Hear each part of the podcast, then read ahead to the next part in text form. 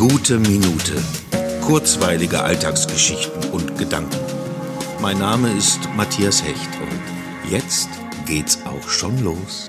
Die eine oder der andere wird sich vielleicht fragen, hm, so lange Sommerpause. Naja, nicht wirklich. Es war ein bisschen Pause und ein bisschen Nachdenken über diesen Podcast. Und ich bin zu dem Entschluss gekommen, lebe wohl zu sagen. Mach's gut, du gute, liebe Minute, du liebe, gute Minute.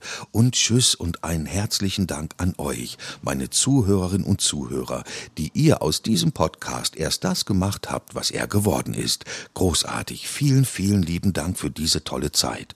Aber ich würde nicht einfach aufhören, wenn da nicht im Kopf schon eine Idee für einen nächsten Podcast wäre, der vielleicht schon kurz vor der Umsetzung steht. Mehr verrate ich aber noch nicht, nur so viel. Es geht irgendwie um Autos. Dabei habe ich doch gar kein Auto. Naja, mal sehen. Tschüss, macht's gut.